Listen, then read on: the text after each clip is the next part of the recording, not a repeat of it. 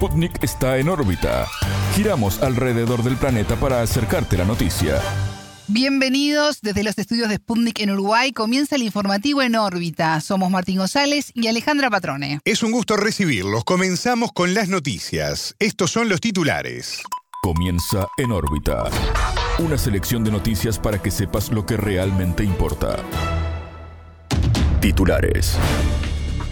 Puntos. En Argentina, la expresidenciable Patricia Bullrich confirmó su apoyo a Javier Milei en el balotaje. Guerra. El ejército de Israel aseguró que Irán ayudó al movimiento Hamas antes del ataque en su país. Cerca. Los gobiernos de Colombia y de China elevaron su relación al nivel de asociación estratégica. Relación. Más del 90% de las transacciones entre China y Rusia se realizan en yuanes y en rublos. Presión. En Estados Unidos, más de 40 estados demandan a la tecnológica Meta por supuestos daños en la salud mental de niños y adolescentes. Reclamos. En Costa Rica, miles de personas se congregaron en una marcha en defensa de la democracia y el Estado Social de Derecho. Hasta aquí los titulares, vamos con el desarrollo de las noticias. El mundo gira y en órbita te trae las noticias. Noticias. Respaldo. En Argentina, la expresidenciable de Juntos por el Cambio, Patricia Bullrich, anunció su apoyo al aspirante Javier Milei para el balotaje del 19 de noviembre. Bullrich aclaró que para no romper la alianza del PRO con la Unión Cívica Radical, este respaldo es en nombre de la fórmula que ella integró con Luis Petri. El anuncio llegó luego de la reunión del líder del sector, el expresidente Mauricio Macri, con Milei, en el cual selló un acuerdo con el economista. En rueda de prensa, Bullrich señaló que la urgencia nos interpela a no ser neutrales frente al peligro de la continuidad del kirchnerismo con Sergio Massa. Y agregó que esto implicaría una nueva etapa histórica bajo el dominio de un populismo corrupto que conduciría a la decadencia final. De acuerdo con Bullrich, tanto el radicalismo como el PRO tienen todo el derecho a tener libertad de acción de cara a la segunda vuelta electoral. La política bregó porque su anuncio no significa una ruptura, dijo, del diálogo interno, sino un fortalecimiento respecto al futuro de Juntos por el Cambio. En órbita consultó a Gabriel Merino, profesor de la Universidad Nacional de La Plata, investigador del CONICET y coordinador de Claxo. El analista se refirió a los posibles efectos de la decisión de Bullrich en la interna de la actual oposición. Primero que es bastante fuerte para su propia figura por los insultos, por las barbaridades que dijo Milei sobre Bullrich y sobre parte del espacio que ella representa. Entonces, es bastante difícil de explicar para su base, para su electorado, para sus propios periodistas afines. Es complicado. Después es complicado porque esto implica no solo una posible ruptura de Juntos por el Cambio, sino también una ruptura del propio PRO, o por lo menos una crisis muy profunda del propio PRO. Entonces, bueno, tanto el sector de la reta, el perdedor de la interna con Bullrich, que no, ya dijo explícitamente que no quiere no está de acuerdo con mi ley, no está de acuerdo con sus políticas, no está de acuerdo con la dolarización, no está de acuerdo con sus políticas en materia de liberalizar la venta de armas, de órganos, de niños, con su liberalismo más extremo, ¿no? O su neoliberalismo más extremo, o con sus posicionamientos más muy conservadores en varias cuestiones. Ya la reta lo dijo eso explícitamente. Hay que ver qué pasa también con otros sectores y obviamente también el radicalismo y otras fuerzas de la coalición de, Juntos por el Cambio que no acuerdan para nada con la figura de Milei. Entonces creo que esto fue la, la bomba que termina de detonar el entrevistado dijo que Milei mostró una mala performance electoral en la que resta saber cuánto peso tendrá su nueva alianza con Macri. Mala en relación a la, a la sorpresa y a, a, lo bueno que habían sido las elecciones anteriores en las PASO. Ahora cuando se dice, cuando son por los puntos, o sea, cuando que es esta, que son las que valen. Ley no pudo sumar votos, entonces eh, más que un piso en las pasos mostró un techo. Hay que ver que si eso se pasa en el balotaje, hay que ver qué pasa ahora con la alianza explícita entre Milei y Macri. Macri que en realidad jugaba ya desde antes, ¿no? Con, a dos puntas, con Milei y con Bullrich. Hay que ver qué pasa también con esa asociación, cómo se toma, porque apareció como un Milei desesperado, buscando apoyos, buscando tratar de llegar a una segunda vuelta con otros sectores Y bueno, también eso puede desdibujar su figura porque él aparecía como una candidatura contra la casta política y ahora de alguna manera está rodeado de eso que él llamaba la casta política. Una Patricia Burrich que tiene 40 años de militancia política ¿no? y que estuvo ligada eh, también a cargos políticos durante gran parte de su, trayectoria. Entonces, bueno, también se dibuja sus propuestas más agresivas, más contundentes, más rupturistas ya fueron, ya la fue solapando, ya la fue dejando en un lugar secundario. Merino opinó sobre la posición del oficialismo que busca continuar en el poder ahora bajo la conducción de Massa. Porque obtuvo mayor cantidad de votos de la que se preveía, llegó casi al 37%, sacándole una buena distancia al segundo, a Milei. Eh, porque además es el ministro de Economía actualmente en funciones y a pesar de que la economía tiene problemas que ya vienen, digamos, estructurales a partir del el acuerdo con el FMI, el hiperendeudamiento y otras razones, pero la falta de reservas y la sequía agravaron un conjunto de problemas. Bueno, a pesar de eso, pudo recuperar cierta iniciativa a partir de las, luego de las pasos, con medidas sensibles como la quita al impuesto al valor agregado, el impuesto sobre lo que se consume, que tuvo repercusión en, la gente, como también el tema de la quita del impuesto o el tributo ¿no? a las ganancias, que como se llama aquí, que sería el impuesto de los altos salarios. Entonces hubo un conjunto de iniciativas, decisiones que fueron reconstruyendo el poder en torno al candidato y que se consolidaron con, con las elecciones. Y esto incluso se traduce en su capacidad para también administrar las complicadas variables económicas y las fuerzas en pugna hoy en, en Argentina, ¿no? en el territorio argentino. Escuchábamos a Gabriel Merino, profesor de la Universidad Nacional de La Plata e investigador del CONICET y coordinador de Claxo. Conflicto. El ejército de Israel aseguró que Irán ayudó al movimiento palestino Hamas antes de cometer su ataque del sábado 7 de octubre. Fue una ayuda directa antes de la guerra, con entrenamiento, suministro de armas, dinero y conocimientos tecnológicos. Así lo afirmó el portavoz de las Fuerzas de Defensa, el contraalmirante Daniel Hagari. Incluso ahora la ayuda de Teherán a Hamas en forma de inteligencia e incitación en línea contra el Estado de Israel continúa, agregó el vocero. Irán, por su parte, rechazó tales acusaciones de Tel Aviv. En tanto, el presidente turco Recep Tayyip Erdogan presentó una iniciativa de conferencia de paz para solucionar el conflicto palestino-israelí. El mandatario además llamó a crear un corredor humanitario en la franja de Gaza y añadió que jamás no es una organización terrorista, sino de liberación. Turquía, debido a su situación humanitaria, política y militar, está dispuesta a actuar como garante de Palestina, sostuvo Erdogan. El líder turco a su vez canceló su visita a Israel en el contexto de la escalada de violencia en la región. El sábado 7 de octubre jamás lanzó miles de misiles hacia Israel desde Gaza y realizó una incursión armada en las zonas fronterizas del sur del país.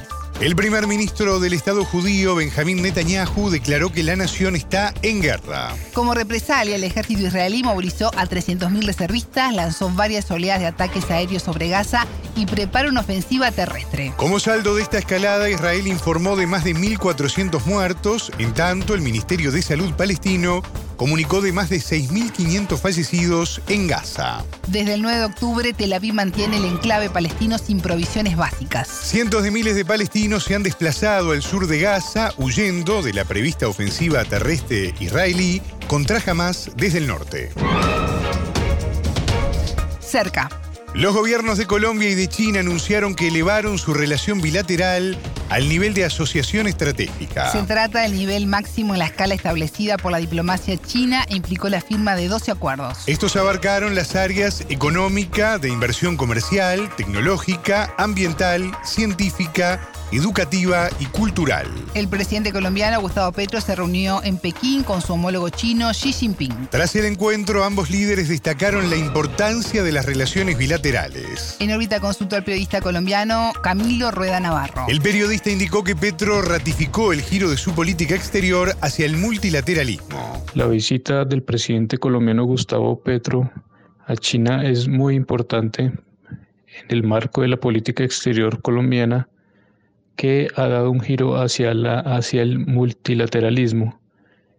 Y em, este recorrido, esta gira de tres días por territorio chino es clave en ese sentido por cuanto fue recibido Petro por su homólogo chino en su visita de tres días y en la cual ambos países, ambos gobiernos, declararon que la relación bilateral va a ser considerada una asociación estratégica. Es un hecho histórico en los 43 años de relaciones bilaterales entre ambos países y que posibilitan tener un mayor intercambio y cooperación entre Colombia y China. Rueda Navarro dijo además que los 12 acuerdos rubricados afianzaron la profundización de las relaciones entre Bogotá y Pekín.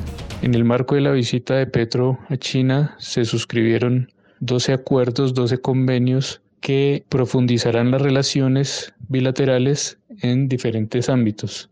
Estos 12 acuerdos eh, se refieren a temas clave como a la agricultura, a la industria y al desarrollo cultural.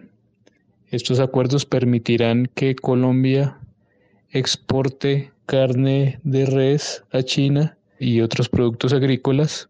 Asimismo, China asesorará y apoyará a Colombia en el desarrollo de la industria y de la comunicación férrea, las vías férreas, y también alude al intercambio cultural y educativo y en concreto se suscribió un acuerdo entre los medios públicos de ambos países que permitirán eh, fortalecer la cadena estatal colombiana.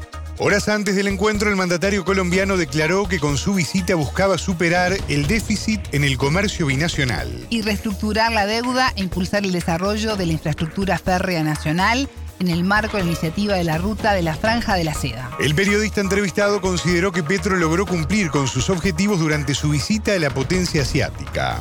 Yo diría que la visita de Petro a China cumplió sus objetivos por cuanto se abrirán la posibilidad de el incremento de exportaciones hacia el gigante asiático, lo que redundará en un cambio en la balanza comercial entre ambos países y en general en la balanza comercial colombiana. Asimismo, se podrá seguir fortaleciendo la iniciativa de recuperar el transporte férreo colombiano y también se fortalecerá la iniciativa de reforma agraria colombiana en cuanto se podrá eh, contar con un nuevo mercado de mayúsculas proporciones para los productos que empiecen a generarse en el marco de la reforma agraria. Igualmente otro objetivo que logró cumplir el presidente Petro fue la reunión sobre el metro de Bogotá, cuya primera línea fue adjudicada a un consorcio chino. El presidente Petro se reunió con este consorcio y se estableció que hay posibilidad de que un tramo de esta primera línea vaya de forma subterránea, como lo había diseñado inicialmente Petro cuando era alcalde de Bogotá, y cuyos predecesores cambiaron el trazado a un metro elevado que atenta contra el patrimonio arquitectónico del centro de Bogotá. Escuchábamos al periodista colombiano Camilo Rueda Navarro. Relación. Más del 90% de las transacciones entre China y Rusia se realizan en yuanes y en rublos. En tanto, el volumen de comercio entre ambos países entre enero y septiembre de 2023 aumentó un 27%, según indicó el primer ministro ruso Mikhail Mishustin. Moscú y Pekín a su vez están reforzando su asociación en el sector energético, aumentando los suministros de petróleo, gas, carbón y electricidad rusos a China. Según Mishustin, se acelera el desarrollo de las rutas de transporte y logística, así como las infraestructuras fronterizas. De esta forma crecen las exportaciones de productos productos agrícolas rusos, añadió el primer ministro. Entre enero y agosto el volumen de suministros casi se duplicó hasta más de 5 mil millones de dólares. Por otro lado, Rusia considera el aumento del potencial nuclear de China como un derecho soberano de este país según manifestó el portavoz Dmitry Peskov. La semana pasada Estados Unidos informó que China tendrá más de mil ojivas nucleares operativas para 2030. En mayo de 2023 el gigante asiático poseía más de 500 ojivas operativas.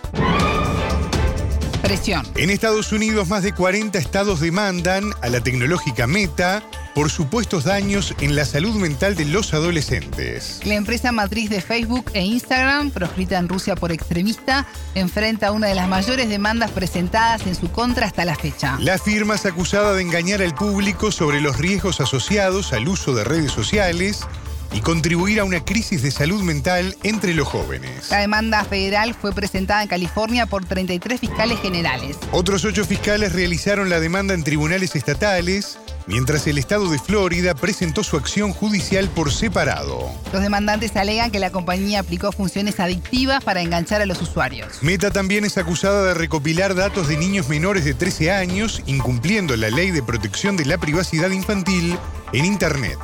Las empresas de redes sociales, incluida Meta, deben rendir cuentas, expresó la fiscal general de Nueva York, Letitia James. La tecnológica estadounidense comunicó su decepción una vez conocida la acción judicial en su contra. La empresa ex Facebook, liderada por Mark Zuckerberg, volvió a negar que su red social Instagram sea perjudicial para la salud mental de los jóvenes. Meta, como otras empresas de redes sociales, enfrentan cientos de demandas en Estados Unidos vinculadas a este asunto reclamos. En Costa Rica, miles de personas se congregaron este miércoles 25 en una marcha en defensa de la democracia y del Estado Social de Derecho. La movilización fue convocada por organizaciones productivas, sindicatos de trabajadores y estudiantiles, universidades y colectivos de la sociedad civil. Se cuestionan las políticas del gobierno de Rodrigo Chávez en educación, salud, atención de la seguridad y alimentación, entre otros temas. El politólogo Rotzai Rosales, coordinador del Observatorio de la Política Nacional de la Universidad de Costa Rica, explicó en órbita el contexto en que se produce la marcha. Se debe a la acumulación, esa es la palabra correcta, a la no resolución, sino más bien la acumulación de demandas no resueltas por parte, yo diría, que del Estado costarricense en general, pensando en el mediano plazo y en el largo plazo, pero particularmente por la no resolución, omisión y yo diría hasta la displicente forma en cómo el actual gobierno, iniciado en mayo del 2022, ha respondido a las demandas de diversos sectores sociales, productivos y populares del país. Hay 10 grandes ejes de lucha que se reivindican en esta marcha, pero lo que se dio ahora, eh, eh, como diferente a las distintas movilizaciones anteriores, es que se trata, en primer lugar, de la articulación de diversos sectores productivos, repito, y de la sociedad civil, y por una parte, y por otra, que tiene una penetración, digamos, territorial a lo largo de todo el país. Históricamente Costa Rica, con 5 millones de habitantes, ha sido reconocida por su alto desarrollo humano. El Estado procurará el mayor bienestar a todos sus habitantes, organizando y estimulando la producción y el más adecuado reparto de la riqueza, determina la Constitución. Este año el presupuesto destinado a la educación pública fue el menor en nueve años, 5,9% del PBI, cuando por mandato constitucional debería ser 8% como mínimo. A la vez el país vive una ola inédita de inseguridad que llevó a que este 2023 sea el más mortífero de toda la historia, con 655 muertes violentas hasta septiembre. Por un lado, la defensa de la institucionalidad democrática y el fortalecimiento del equilibrio entre poderes, y por otra parte, la defensa de toda la estructura institucional que ha hecho de este país, a pesar de ser un país con escasos recursos económicos, un país de alto desarrollo humano, en indicadores como la seguridad este, ciudadana, este, el aumento de las tasas de homicidio, el debilitamiento de la atención en el sistema de salud pública que es gratuita para todo el mundo, el debilitamiento, por otra parte, de la educación pública con el no otorgamiento del 8% del PIB que constitucionalmente se le asigna. En fin, hay una serie de indicadores que muestran la erosión, por una parte, de, ese, de esa institucionalidad orientada al desarrollo humano, ambiental y social, y por otra parte también, no tenemos que olvidar, el último latinobarómetro muestra cómo de parte de ciertos sectores o de grandes grupos poblacionales del país, cada vez hay una mayor simpatía con opciones o formas de gobierno o de ejercicio de gobierno que no necesariamente se corresponden con la tradición civilista, pacífica y democrática del país. El presidente Chávez asumió en el 2022 con 70% de aprobación, pero actualmente ese porcentaje bajó 20 puntos. El mandatario enfrentó en reiteradas ocasiones al Poder Judicial, así como a periodistas.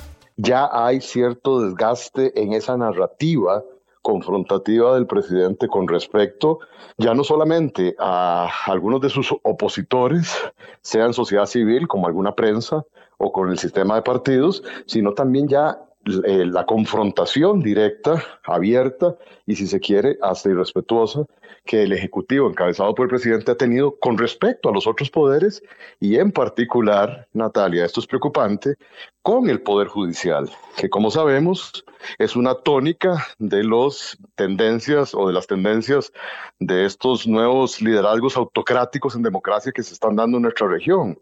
Y el presidente sistemáticamente ha venido atacando al Poder Judicial y ha venido descalificando muy violentamente, digamos, a todo aquel viso de oposición o de por lo menos de contradicción a sus propuestas. Por una parte, yo creo que eso es contrario a la tradición, repito, de cultura política que hemos tenido, no confrontativa. Pero por otra parte, también hay que considerar que no estamos viendo y no estamos percibiendo resultados sustantivos, por ejemplo, en el tema este que hemos estado hablando de la inseguridad, aumento exponencial de la tasa de homicidios, y por otra parte tampoco estamos viendo ningún resultado en términos de costo de vida, que es algo que el presidente se comprometió a bajar. Escuchábamos al politólogo Rotzai Rosales, coordinador del Observatorio de la Política Nacional de la Universidad de Costa Rica. Con lupa, una mirada a la vida social y política de la región.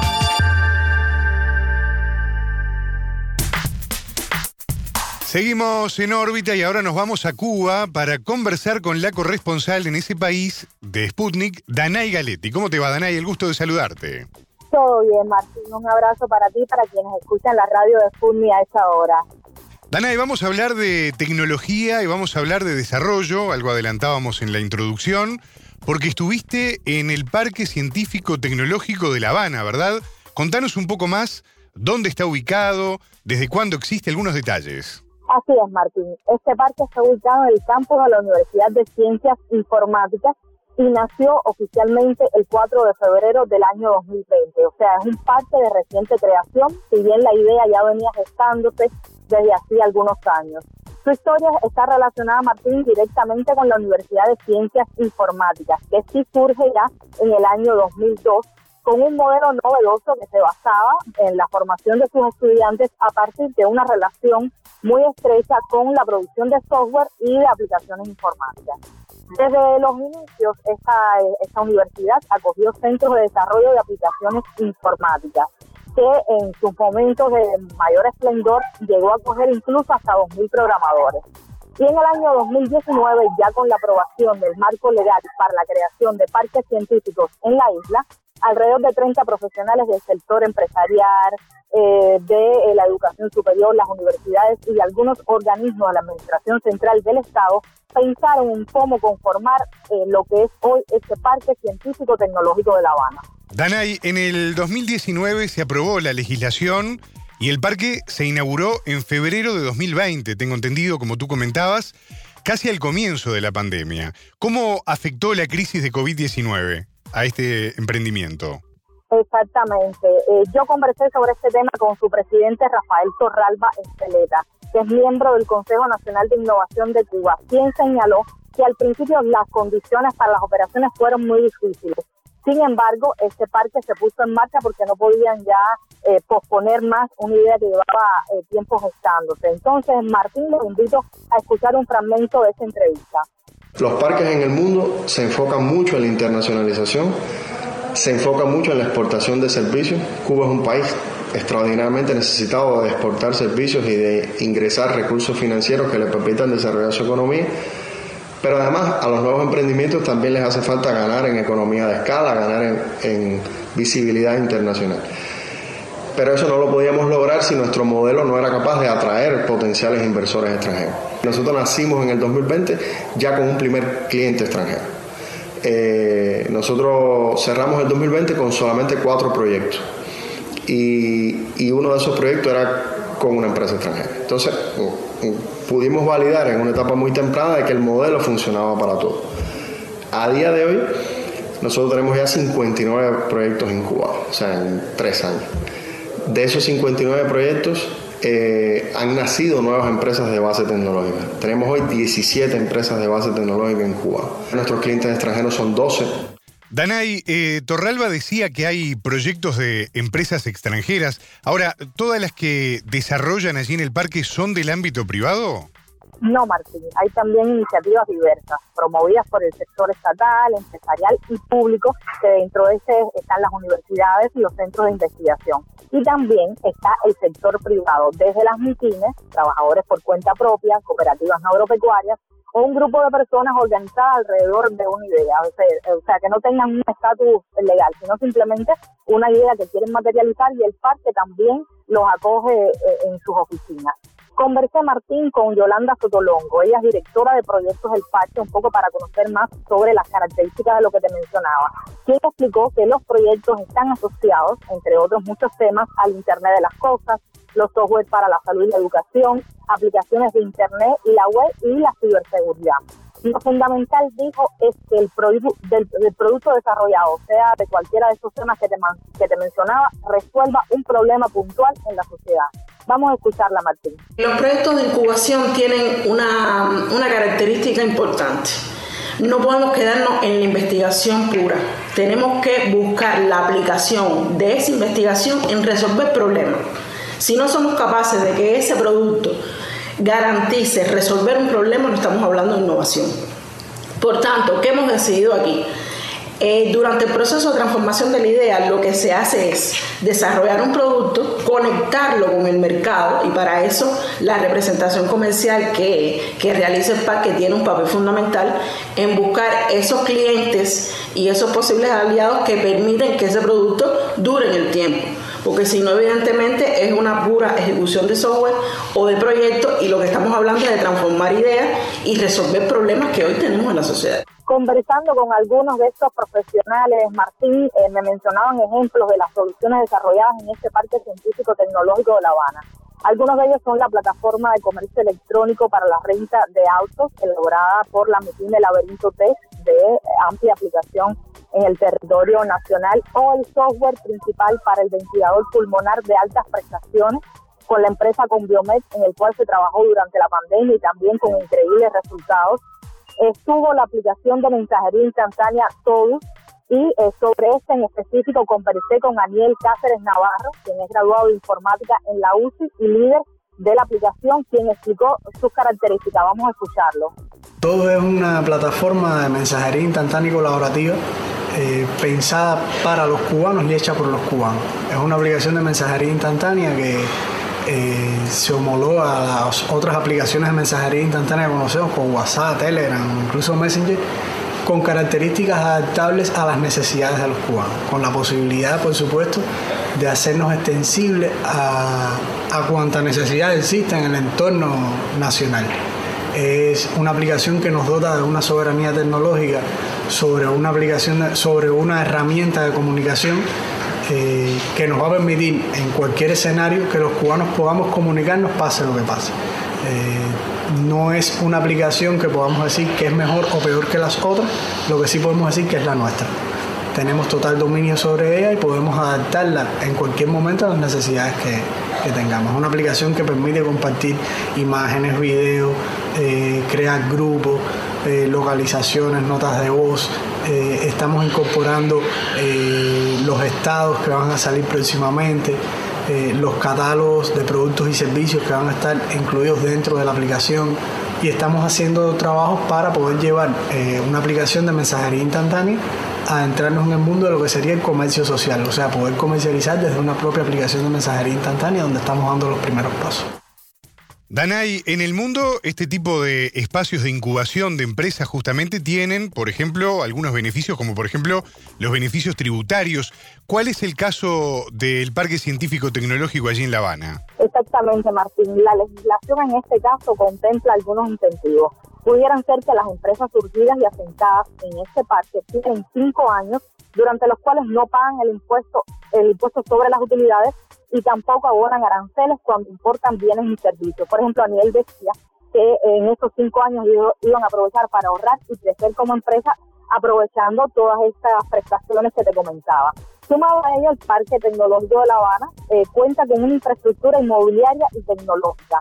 Y los emprendimientos no necesariamente eh, tienen que tener una oficina en ese sitio para el disfrute de sus beneficios aunque la presencia dentro de las instalaciones, con una capacidad aproximada para 1.250 puestos de trabajo, permite eh, lo que todos sabemos, las sinergias, los espacios para el trabajo cooperativo, lo que se llama coworking, y la posibilidad de tener, eh, de tener esos contactos profesionales en networking, o sea, establecer alianzas entre los emprendimientos, empresas estatales o clientes extranjeros que vayan a tener sus espacios ahí en el parque. Por último, comentarte que este eh, eh, Parque Tecnológico de La Habana ya firmó convenios con tres entidades rusas, el Parque Tecnológico y Crimea, con el cual mantienen conversaciones encaminadas, sobre todo Martín, a la identificación de posibles proyectos conjuntos, y las empresas IT Global y Server. Esto nos contó el presidente Torralba Peleta, entonces vamos a escuchar un poquitico más de detalles eh, sobre estas cuestiones y acuerdos y todo lo que ellos están materializando en cuestiones de aplicaciones informáticas. Escuchemos, Martín. Con la compañía Sbierf, que es una empresa nacida de Sbierbank, uno de los bancos, por no decir el más importante de la, de la Federación de Rusia, estamos trabajando de una manera muy intensa aplicaciones asociadas a la inteligencia artificial y a la analítica de datos, aprovechando las bases de conocimiento que hay en el país y los importantes resultados que tiene esta empresa de conjunto con instituciones de investigación y universidades de la, de la Federación de Rusia. Igualmente, quisiéramos aproximar posiciones al menos con tres parques tecnológicos, eh, especialmente el Parque eh, Científico Tecnológico de Skolko en, en Moscú. Es un parque con el cual hemos tenido determinados acercamientos y creemos que en un futuro cercano pudiéramos llegar a tener eh, con ellos un convenio de, de colaboración. Danay Galetti, corresponsal de Sputnik allí en La Habana, gracias por acercarnos esta información de lo que está ocurriendo allí en Cuba. Volvemos a conversar contigo. Sí, gracias Martín, un abrazo para ustedes y esperando un nuevo contacto para comentarles sobre lo que, lo que sucede aquí en Cuba. Abrazo grande para ti y para quienes escuchan la radio de Sputnik hasta ahora. Hasta aquí en órbita. Pueden escucharnos a las 18 horas de México, 21 de Montevideo y a las 0 GMT por sputniknews.lat. En órbita.